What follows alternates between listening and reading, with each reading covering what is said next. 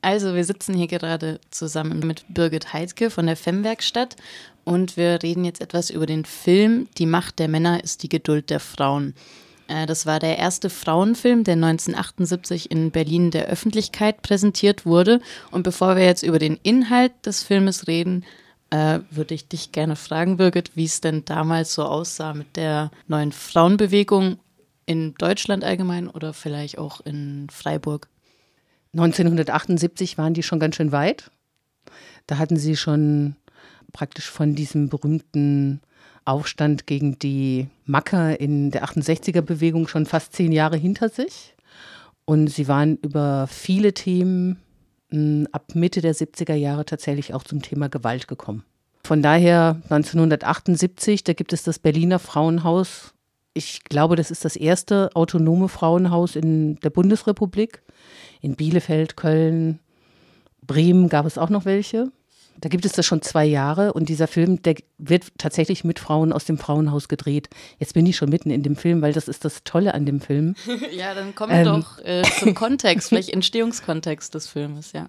Die ähm, Filmemacherin Christina Perincioli, eine Schweizerin, die damals in Berlin lebte, gehörte zu den Aktivistinnen, würden wir heute sagen, damals hieß es nicht so, zu den ähm, Frauen, die im Frauenhaus aktiv waren vielleicht die hat mit den Frauen zusammen, einigen der Frauen ähm, zusammen diesen Film gemacht. Und der ist, wenn man den heute so sieht, auf jeden Fall von der Seite, welche Hoffnung in diesem Projekt Frauenhaus lag, in Richtung ähm, sozusagen sich selber aus der Kacke rauszuziehen und ähm, sozusagen im Kollektiv, in der Gruppe stark zu werden.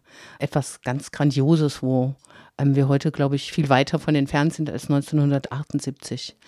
Und gleichzeitig ist es interessant an dem Film, dass trotzdem deutlich wird, wie krass die rechtliche und auch einfach so die Situation auf den Ämtern war und in den Krankenhäusern gegenüber Frauen, die massiv von ihren Partnern geschlagen wurden und misshandelt wurden. Also das ist wirklich, da kann man sagen, da haben wir heute schon andere Verhältnisse zumindest von den Möglichkeiten, ob Frauen die immer sehen und kennen und ähm, den Mut haben, diese Möglichkeiten auch zu nutzen, ist natürlich nochmal eine ganz andere Frage. Okay, also im Zentrum des Filmes, wenn ich das richtig rausgehört habe, stehen also Frauen, die Gewalt erfahren haben. Ähm, ist es ein eher dokumentarischer Film oder? Es ist ein Spielfilm, aber eben mit Laien gedreht mit Frauen, die im Frauenhaus waren oder sind und die das sozusagen nachspielen. Und es geht vor allen Dingen um die Geschichte einer Frau, die sich selbst befreit, kann man sagen, mit Hilfe anderer Frauen. Und war die, wie war die Wirkung damals? Also wie wurde der rezipiert? Hat der irgendwie Hoffnung gestiftet in der Szene? Ja, der Film war ein großer Erfolg, nicht nur in der Bundesrepublik, sondern in ganz Europa.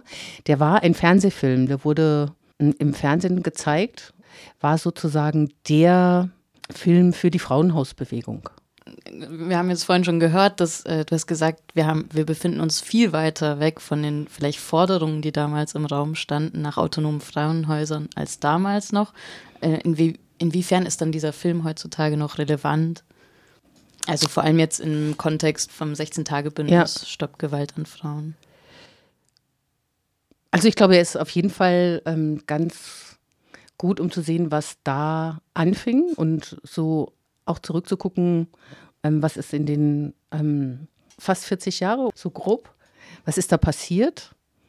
Und dafür ist es interessant, aber er macht auch mit einmal, wenn man den Film sieht, so ein Fenster auf, dass man sich vorstellen kann, wie es war in den späten 70er Jahren und das wahrscheinlich das Lebensgefühl und auch das politische Gefühl wirklich in dieser Aufbruchsstimmung war und in der Hoffnung, dass ganz viel geht.